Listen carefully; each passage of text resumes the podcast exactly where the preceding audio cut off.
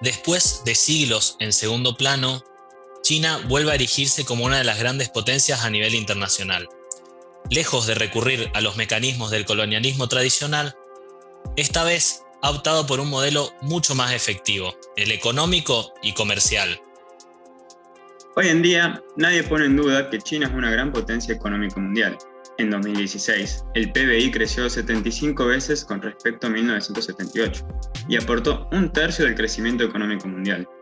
Con previsiones de crecimiento económico y la expansión de acuerdos comerciales, China parece ser imparable. Sin embargo, no hay que olvidar que el desarrollo no es solo económico, China, además de ser la segunda potencia económica mundial, es un gigante poblacional y territorial. Es uno de los países del mundo con más personas trabajando en condiciones de precariedad laboral y que más contribuye al aceleramiento del calentamiento global, debido a ser el mayor emisor de gases del efecto invernadero. Esto nos lleva a preguntarnos, ¿cuáles son los límites o costos sociales que trae aparejado el éxito de una economía capitalista de Estado organizada políticamente bajo una democracia unipartidaria?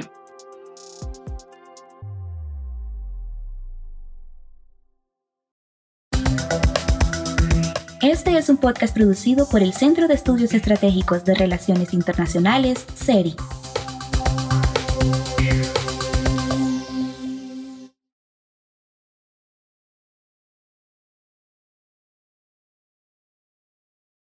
Bienvenidos a un nuevo capítulo de Punto Global. Eh, mi nombre es Federico Benzaken y hoy con Matías eh, Valente vamos a estar ahondando en este tema que es la expansión comercial de China. Para adentrarnos también en este tema, nos acompaña Bruno Guidotti. Bruno es diplomado en Comercio Internacional por la Universidad Austral, también licenciado en Relaciones Internacionales y miembro del Grupo de, Estudios de Finanzas Internacionales de la Universidad Nacional de Rosario. Bienvenido Bruno, un placer tenerte acá y esperemos que mm, en este capítulo podamos ir resolviendo algunas de las grandes incógnitas que hay en torno a este tema. Muchas gracias, Fede, por la presentación. También nos acompaña Mati. Buenas, Mati, ¿cómo va? Hola, Fede, ¿cómo andas? Un gusto poder participar de vuelta. Bien, para darle comienzo, eh, bueno, primero que nada, un placer tenerte, Bruno. Reiterar eso. Queríamos hacerte una pregunta em, en relación a cómo China alcanzó esta posición de la que hablábamos antes a nivel global. Es decir, cómo, de qué manera se dio este proceso y cómo logró China llegar a ser una potencia comercial y económica tal como lo es hoy y a su vez eh, lo percibe el resto del mundo. Bueno, Fede, eh, muy interesante la pregunta. Eh, yo creo que si hay que rastrear un momento clave a partir del cual analizar la inserción internacional de China o su papel en el sistema internacional puede ser hacia finales de los 70, porque vos habías dicho en la introducción eh, que, bueno, nos encontramos con un país en donde hay un régimen o un modelo político-económico muy particular. En términos políticos, ya adelantamos que es una democracia unipartidista, que en este caso lo que son los procesos de toma de decisiones para la política en el ámbito doméstico y en el ámbito exterior pasa por el Partido Comunista. Y por otro lado, desde una dimensión económica, nos encontramos con que se establece desde 1948 una economía centralizada en donde la injerencia y el papel del Estado sobre el propio ámbito económico es fundamental. El Estado no solo deviene en ser el dueño de los medios de producción, además maneja o controla los mecanismos por los cuales se asignan los recursos en la economía.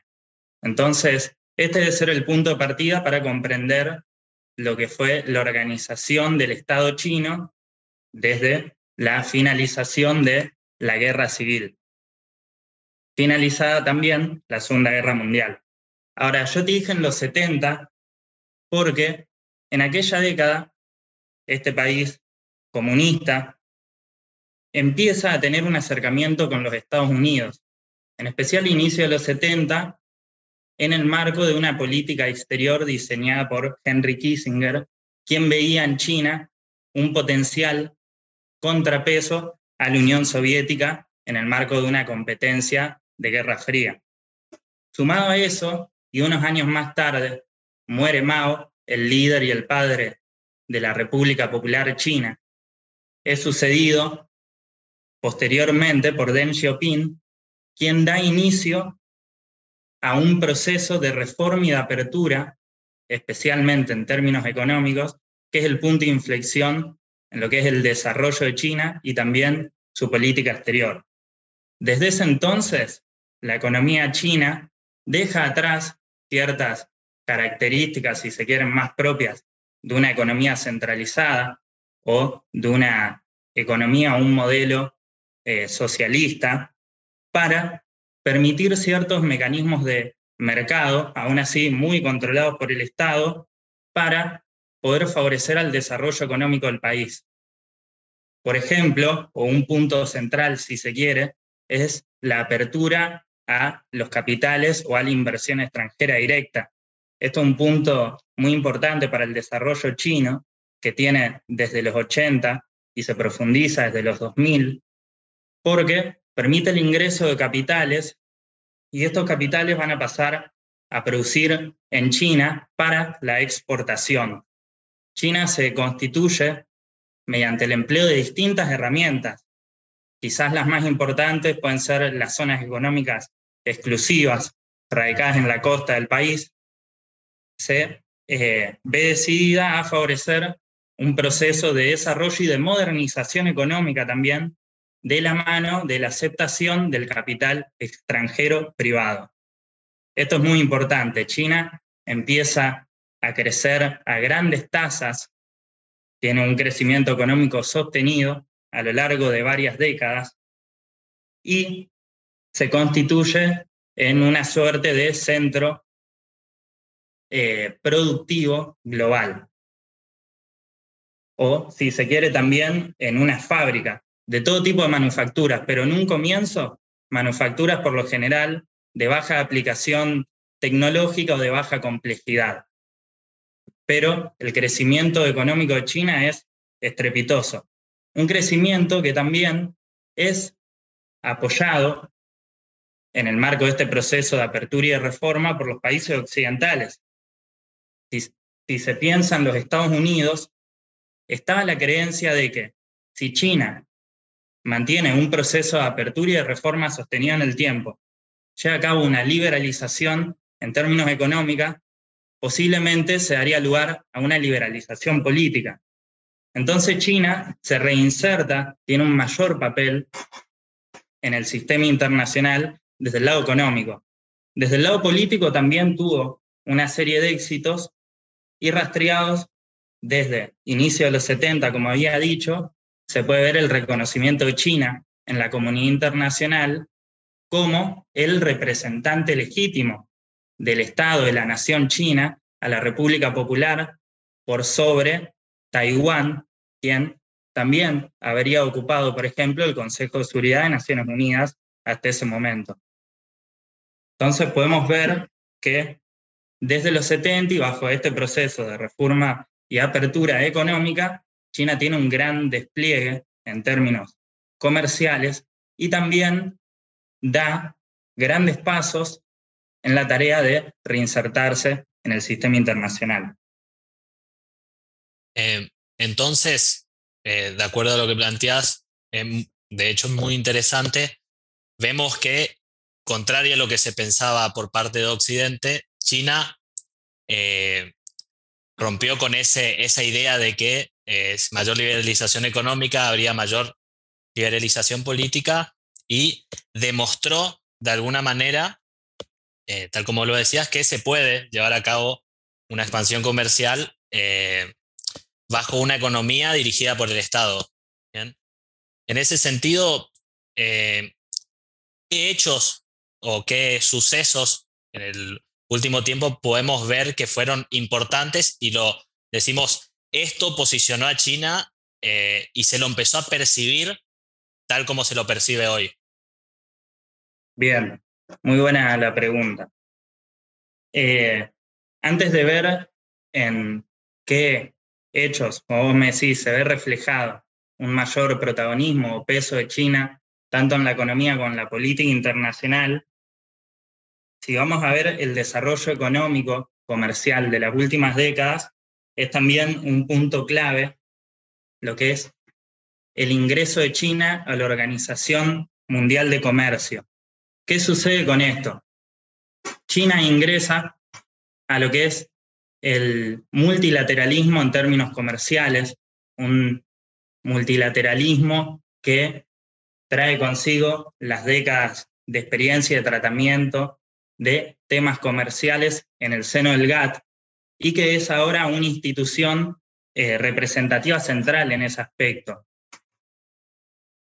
En paralelo a eso, una vez que China ingresa a la Organización Mundial de Comercio y tiene mayores facilidades para acceder a terceros mercados, sus exportaciones se incrementan estrepitosamente. Ahora, algo fundamental y que hay que entender es que a lo largo de todo este tiempo, de este periodo de crecimiento económico, el Estado y el gobierno chino mantiene un papel fundamental sobre la economía, sobre la planificación, sobre las metas de producción, establece asociaciones con tus propias empresas. En gran medida también las más importantes son de índole estatal, de carácter estatal, el Estado va a mantener una ayuda y un apoyo directo y explícito sobre sus empresas de forma sostenida en el tiempo y así se favorece una estrategia de el famoso Go Global o el Going Out de las firmas chinas que tienen cada vez mayor competitividad en el terreno de la economía internacional y, lo más importante, en algunas áreas más estratégicas de la economía internacional que se basan en la aplicación de tecnología. Ahora, nosotros vemos que China se constituye paulatinamente en una potencia comercial. En un contexto de crisis financiera iniciada en el epicentro del capitalismo en Estados Unidos en el 2007-2008, en un contexto así, China tiene una performance que se puede evaluar como mucho más favorable a la que tuvieron los países del centro, Estados Unidos y los países de la Unión Europea. Y asimismo se consolida como poder económico y como vos decías, ¿en qué momento empieza a ser reconocido como tal? Entre 2009 y 2011 se constituye en la segunda economía del mundo en términos de PBI y también en el mayor eh, exportador mundial. Segunda economía del mundo desplaza a Japón, quien se creía que iba a ser el competidor económico de los Estados Unidos desde los 80 y los 90. Como mayor exportador global, desplaza a Alemania. Esos son puntos que tienen una marcada importancia en donde se puede percibir que China en términos económicos iba a ser eh, un jugador a tener en cuenta y de gran peso. En paralelo a esto, China llevó a cabo una serie de numerosos tratados de libre comercio, siguió eh, facilitando el ingreso de sus mercaderías en terceros mercados con menores barreras arancelarias, también abriendo paulatinamente su mercado y eh, asimismo, China en primer lugar eh, se constituye como una potencia económica y empieza a ser reconocida como tal por otros países, especialmente los de Occidente, mediante aquellos hechos que les fui mencionando. Su ingreso a la OMC, su gran desarrollo comercial y económico, la instrumentalización de numerosas estrategias de negociación económica, eh, lo que sería la realización de tratados de libre comercio con otros países, y cómo esto se traduce en una China que ya es el país que tiene una industria manufacturera más grande del mundo, es el mayor exportador y se constituye en la segunda economía en términos de PBI. Ahora bien, este crecimiento económico podría ser entendido como la punta de lanza de la paulatina consolidación de China como poder global. Si uno piensa en esto, estamos diciendo que al desarrollo económico comercial le siguen y van de la mano la consolidación de mayores capacidades de China como un actor de relevancia en términos políticos, diplomáticos, también lo que es el desarrollo de China en materia estratégica, militar y con una paulatina incrementación de sus capacidades en términos defensivos. Y ahí se puede ir comprendiendo cómo China se constituye en un poder global. Si uno piensa en los atributos que tiene esta potencia, en términos de tamaño, ya hemos hablado en la introducción de que es de los países de mayor extensión territorial, el cuarto del mundo. En términos poblacionales, es el país de mayor peso, que cuenta con más de 1.400 millones de personas. En términos de Producto Bruto Interno, es la segunda economía y fue alcanzando paulatinamente y cerrando la brecha que mantenía antes en términos de PBI con los Estados Unidos. Tiene el segundo gasto militar más importante.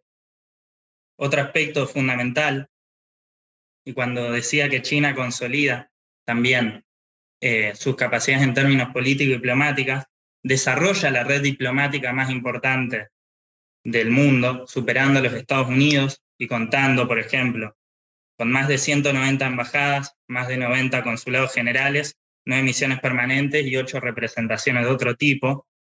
Y así se puede ver que China se posiciona como el único competidor posible en términos de disposición de recursos de poder a los Estados Unidos, quien parecía consolidarse desde la finalización de la Guerra Fría como el poder establecido o la superpotencia del sistema internacional.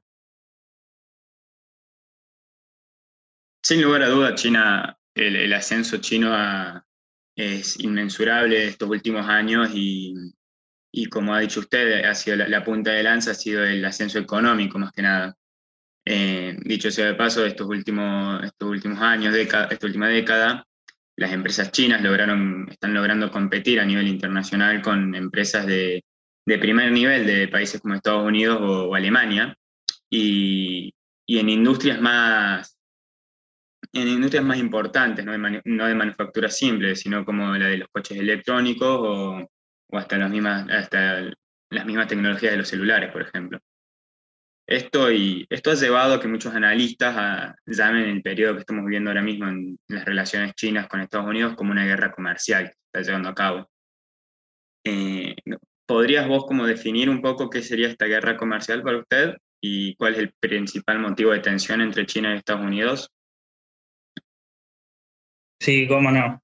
Eh, nuevamente, muy interesante la pregunta y, y bueno, yo creo que en primer lugar, para entender el fenómeno de la guerra comercial desatada unos años atrás durante la administración de Trump en Estados Unidos, hay que partir de la base de la actual competencia o rivalidad estratégica que hay entre los Estados Unidos y China. Como dije hace un momento, los Estados Unidos se posicionaron desde hace décadas, tras haber finalizado la Guerra Fría, como el poder establecido del sistema internacional, como aquel actor que disponía de recursos tales que ningún otro podría competirle por sí solo.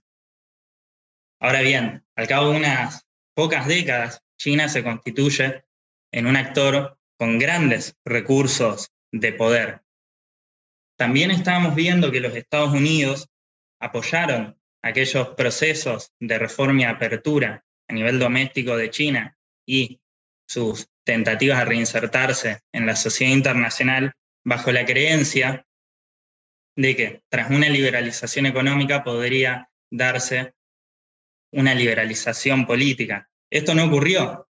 En el medio nos encontramos también con una China que desde inicios de siglo nos está diciendo o le comunica a la propia comunidad internacional que se va, que va a llevar a cabo, que va a protagonizar un ascenso pacífico, un desarrollo pacífico, que iba a tener sus particularidades, que iba a ser una potencia, que no iba a emplear medios coercitivos para constituirse como tal, y por el contrario iba a defender plenamente el multilateralismo frente al unilateralismo que exhibía Estados Unidos en algunos temas en concreto, como podrían pensarse en la lucha global contra el terrorismo. Pero a Hu Jintao, quien le da este gran impulso diplomático a China durante sus dos administraciones, viene Xi Jinping, que es el presidente chino que deja atrás las máximas de Deng Xiaoping de mantener un bajo perfil de una China que no demuestre sus capacidades y que no busque liderar cambios en el sistema internacional.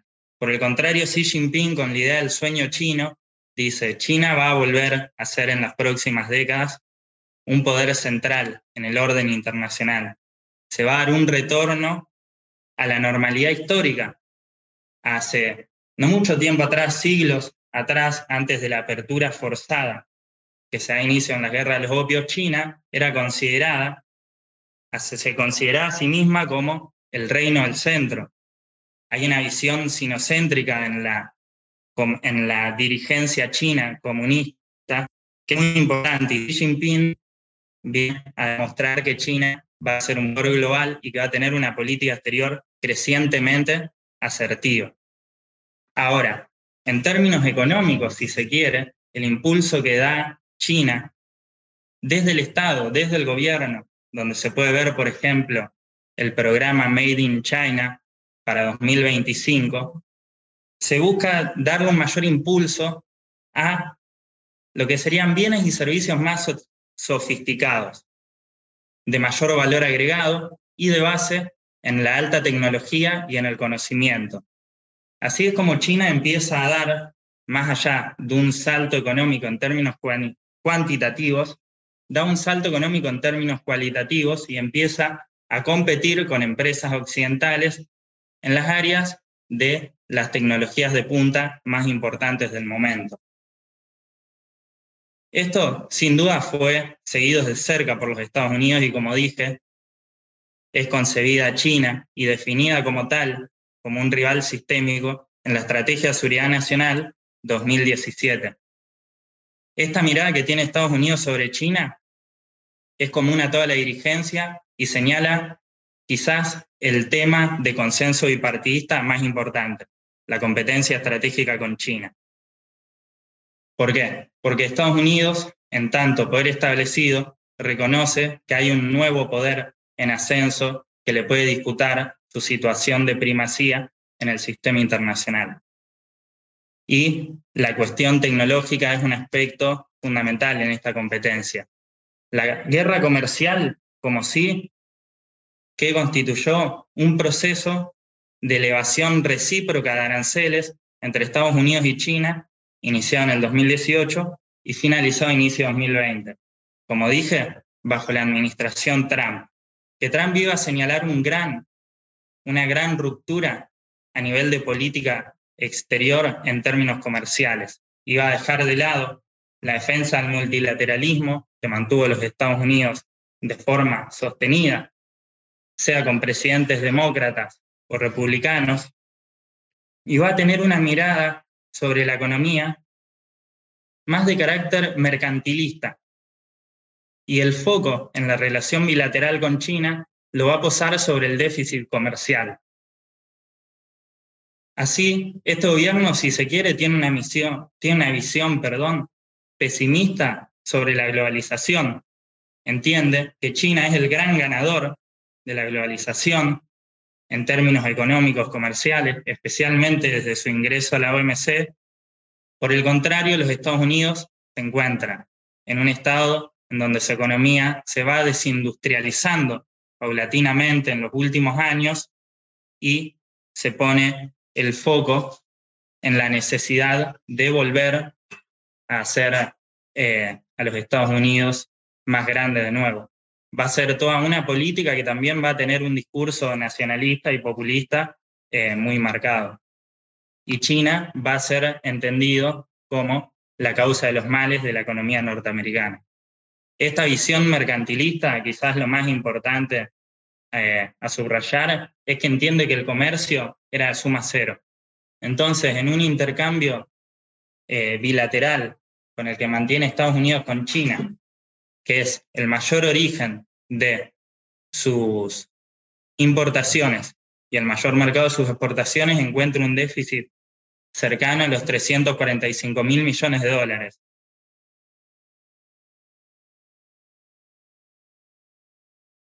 Sí, es muy interesante esto que planteas, eh, volviendo un poquito más atrás, respecto al, a la visión que tiene China de sí mismo. Es algo muy que ocurre normalmente hoy en día, más que nada para la gente que no está tan eh, metida dentro del área de las relaciones internacionales, las personas que están adentrándose, de, de ver a China como este, esta potencia emergente que, está, que están haciendo ahora, cuando en realidad desde el punto de vista de ellos, como, como has dicho, es, están, están trayendo de nuevo algo de hace miles de años, que una potencia milenaria. Eh, un punto muy interesante a considerar. Em, también quería preguntarle si mm, dentro de esta guerra comercial, este, estas tensiones que se viven ahora entre Estados Unidos y China, si, reconoce usted algún aspecto positivo o negativo en el, en el ámbito internacional que genere esto para, para lo que son las relaciones internacionales contemporáneas. Bueno, eh, te voy a diferenciar un poco la respuesta. Si pensamos en términos de las propias relaciones bilaterales entre Estados Unidos y China, las consecuencias de la guerra comercial fueron muy duras. Gran parte del comercio bilateral se vio afectado por aranceles, por encima del 60%.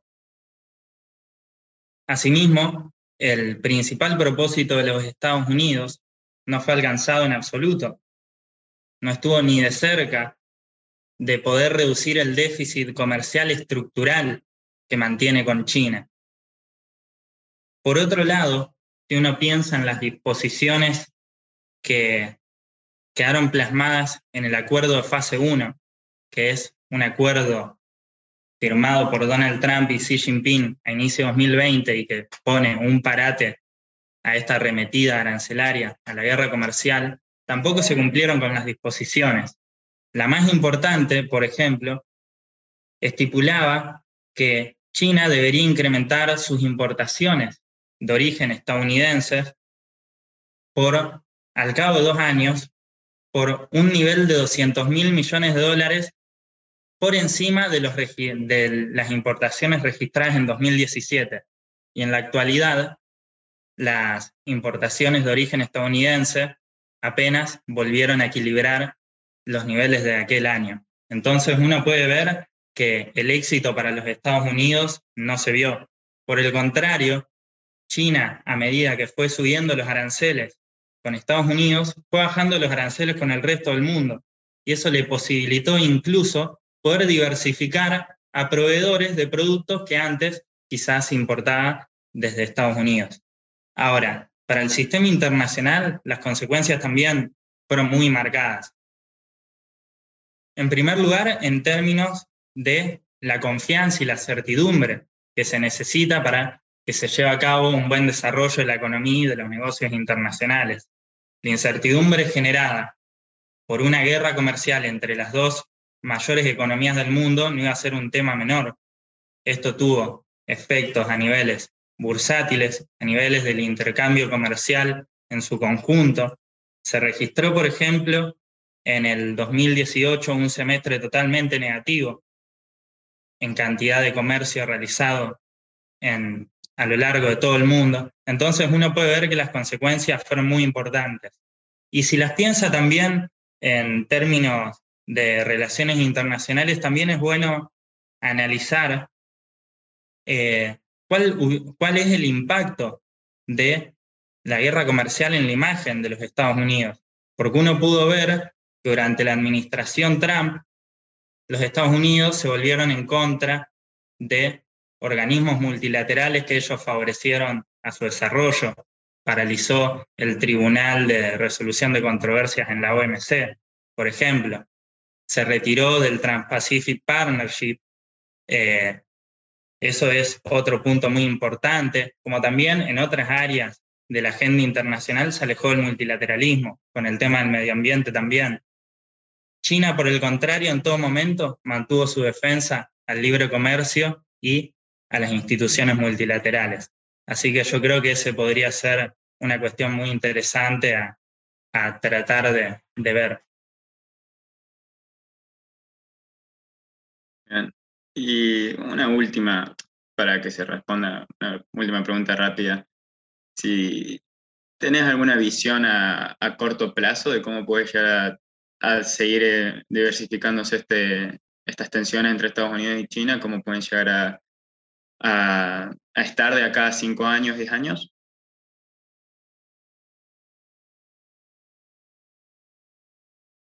Bien. Eh, yo creo que un punto central y quizás sin dudas el más importante en la agenda bilateral es el tema de Taiwán y posiblemente cómo evolucionen las relaciones entre Estados Unidos y China respecto a este tema de agenda pueda determinar cómo evolucione su relación en su conjunto, en todo otro aspecto de la relación bilateral y también afectar al sistema internacional en su conjunto. Si yo también eh, te decía que eh, la guerra comercial acompaña una muy importante competencia tecnológica, puede ocurrir en un futuro que se recrudezca más la competencia y esto sea un factor que determine las relaciones con otros países del mundo, en donde la elección, por ejemplo, de llevar a cabo redes de conectividad 5G por una u otra superpotencia pueda ser un factor que dificulte las relaciones con la otra parte. Así que yo creo que es sin duda la relación bilateral más importante del sistema, la que se debe seguir más de cerca y eh, en particular la cuestión de Taiwán, que es para el Estado chino una línea roja que no debe cruzar los Estados Unidos, porque tiene un propósito histórico también el Partido Comunista, que es llevar a cabo la unidad territorial en su conjunto, donde ya se avanzó en los 90 con Macao y Hong Kong, queda pendiente Taiwán. Y China ve como esto un aspecto central. Sin duda, busca que se defienda el sistema de una China y de dos sistemas y así estar en contra de todo intento de independencia por parte de Taipei. Bien, muchas gracias por esa respuesta. Eh, ahora, eh, dirigiéndonos para otro lugar, podemos ver también relacionado a lo que a la relación con Estados Unidos, que desde principio de siglo China eh, ha redoblado su presencia económica en América Latina.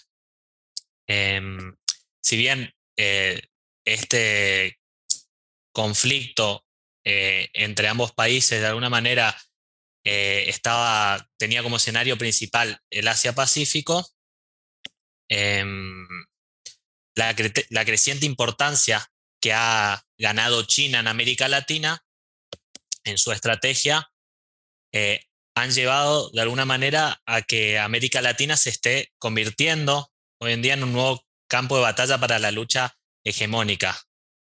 Esto teniendo en cuenta que América Latina siempre eh, se ha considerado o ha sido eh, eh, ha estado bajo el paraguas de Estados Unidos. En relación a esto, mi pregunta es, ¿cómo se ha dado esta expansión de China en, América Latina? Es decir, a través de cómo ha logrado un país con una cultura muy diferente a la occidental, lograr un, un nivel de relaciones importante que está plasmado en numerosos acuerdos, tratados eh, que al día de hoy cobran mucha importancia, sobre todo em, para los países eh, latinoamericanos. Eh, muy, muy interesante la introducción y también las preguntas del final. como vos decís, en las últimas décadas, desde inicios del siglo XXI, la presencia y el peso de China en América Latina eh, crece significativamente en términos económicos, comerciales, como también en términos políticos, diplomáticos. Si volvemos un poco eh, a inicio de los 2000, nos encontramos con que China ingresa a la OMC, como ya les dije. Esto va a ser un punto de inflexión en su desarrollo comercial. Y ahora, una industria china que tiene cada vez mayor capacidad productiva, mayor capacidad para exportar, va a ser necesariamente una industria que necesita de la provisión de numerosos commodities o recursos naturales. Eso es un punto de acercamiento con la región muy importante debido a las capacidades y a los recursos disponibles en los países de la región. En paralelo a eso, un acercamiento, si se quiere, desde el lado del interés económico, sea una confluencia político-ideológica muy importante.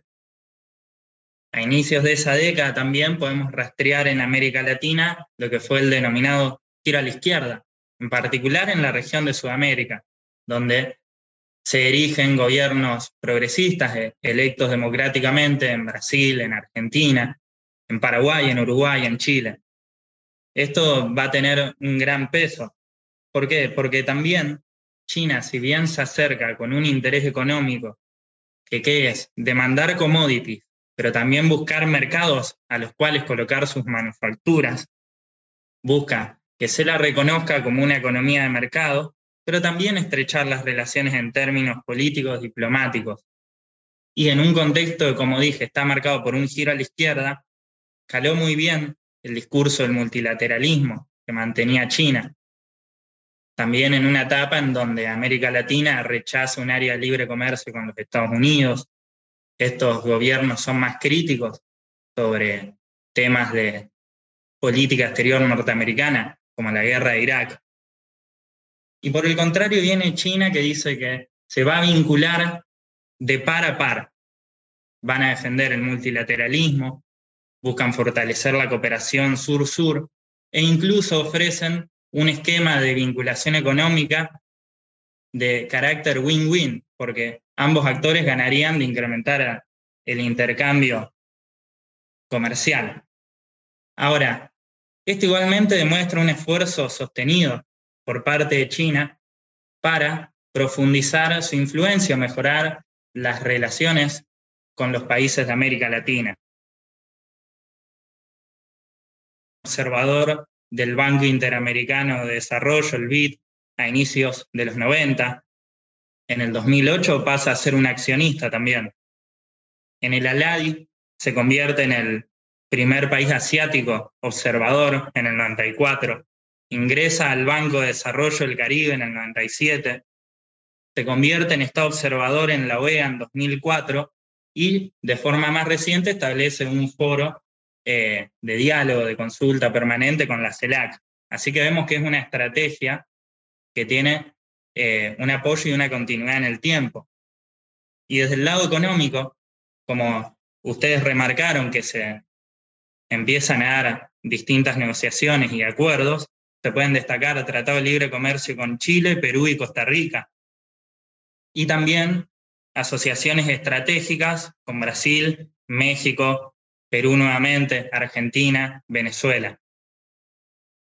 Y algo también importante que se podría destacar es que esta importancia que le encuentra China a América Latina, ya sea en términos económicos para obtener los recursos naturales que demanda su industria cada vez más competitiva en términos tecnológicos, también va a buscar mercados para ubicar aquellos productos que China con aplicación de tecnología produce con mayor valor agregado y así competir con otras empresas.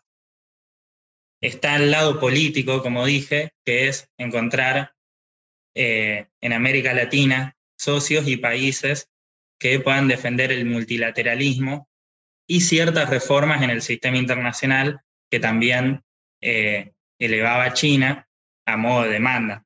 En el libro blanco 2008 se reconoce a la región en aquellas claves, como un socio comercial de gran importancia, pero también en términos político-diplomáticos. Em, en ese eh, muy interesante la respuesta, Bruno. Me llamó la atención una cuestión que planteaste em, de una vinculación como pares. En ese sentido, me gustaría preguntarte si esto efectivamente se da, estas, eh, este intercambio comercial y político es recíproco. Y por otro lado, eh, también me gustaría preguntarte, em, digamos, ¿qué es lo que hace elegir a estos países, a China por sobre su socio tradicional o, o durante otras épocas Estados Unidos? Que, como sabemos, su ayuda siempre estuvo condicionada, en cierto sentido, por algunas cuestiones políticas eh, que deberían llevar a cabo los mismos países. Bueno, nuevamente me parece muy buena la pregunta y creo que para responderla estaría bueno diferenciar lo que sería el plano, si se quiere, ideacional en el vínculo bilateral que puede tener la región con China, un plano regido por las ideas, si se quiere, del plano material. Puede ser que tanto desde el lado de América Latina, desde el lado de China, se defienda el mismo discurso, un discurso a favor del multilateralismo, de respetar a los regímenes internacionales, organizaciones multilaterales y el derecho internacional, tiene una incidencia a nivel político-diplomático. Ahora, si uno ve las relaciones en términos materiales, como vos dejaste entrever en la pregunta, no sé si estamos viendo una relación entre pares. Las asimetrías de poder que existen entre China y entre los países de América Latina, especialmente si se trata de relaciones bilaterales, son muy grandes. Como dije, nos estamos encontrando que en los últimos años China devino en una potencia comercial, mayor exportadora, mayor productora en términos industriales o de manufacturación y segunda economía del mundo. Los países de América Latina eh, tienen modelos de desarrollo económico que han mostrado históricamente tener cierta dificultad para mantener un gran crecimiento sostenido o al menos que se dé con términos de inclusión. Eso se puede ver entonces que las desigualdades materiales entre ambos actores son muy marcadas y van a ser cada vez más importantes. Y también se puede ver esta desigualdad si uno hace una suerte de radiografía del intercambio comercial.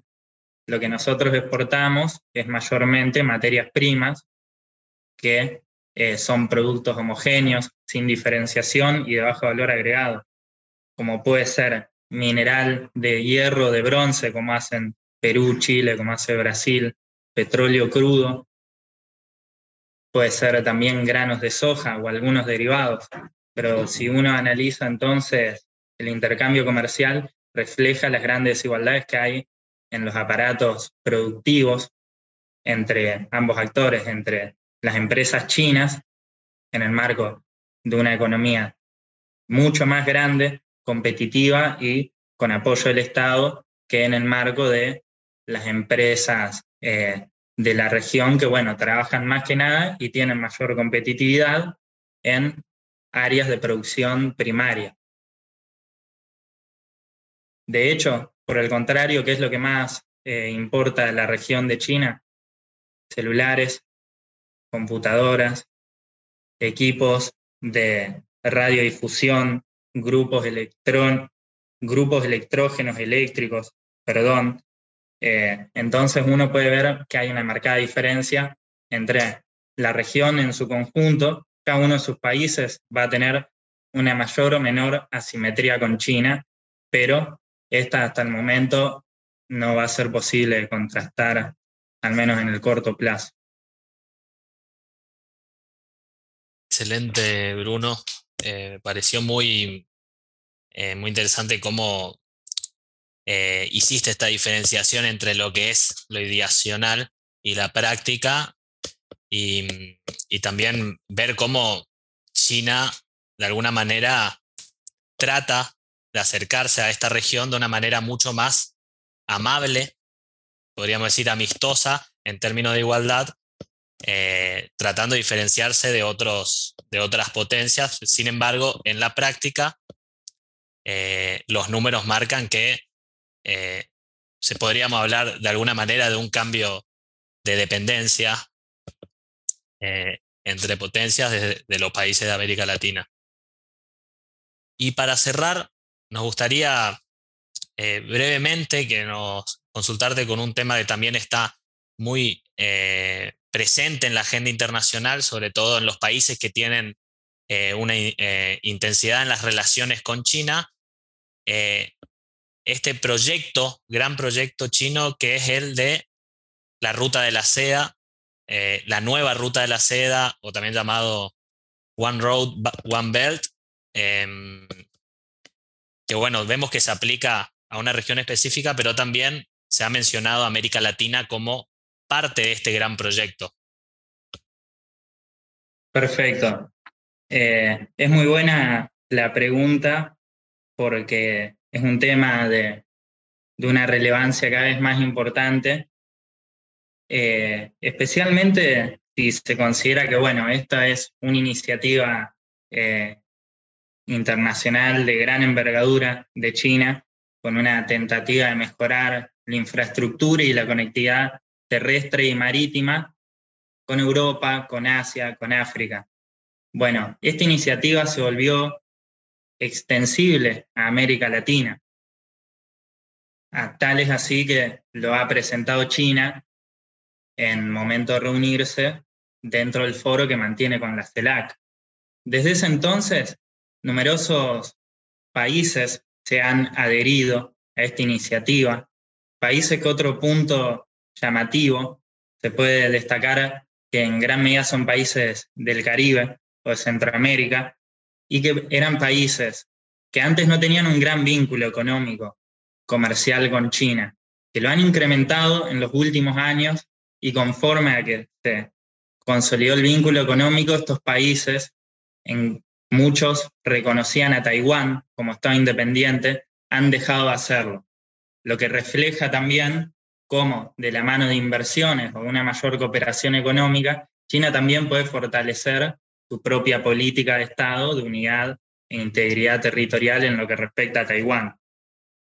Pero más allá de eso, quizás un aspecto fundamental es que uno debería analizar en qué sectores, a qué sectores se apunta en materia de infraestructura, se busca mejorar la conectividad o el transporte y la salida de mercaderías, de materias primas a lo largo de los territorios de los países de la región y su salida hacia el mercado o hacia el comercio internacional.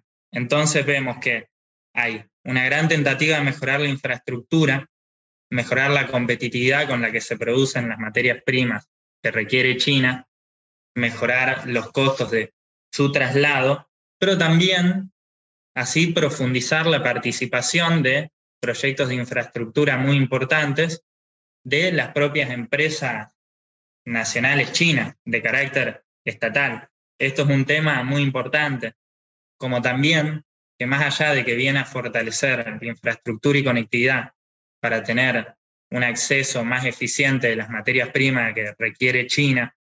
Nos encontramos con dimensiones políticas y geopolíticas, como hablé con la cuestión de Taiwán, o el hecho de invitar a una región que es considerada naturalmente como la zona de influencia, la extensión natural del poder estadounidense sobre el hemisferio occidental, nos encontramos con que China busca también fortalecer su propia moneda, poder establecer mecanismos de financiamiento que se hagan en renminbi, como también eh, favorecer a que el intercambio con los países de la región deje atrás o deje de usar el dólar estadounidense.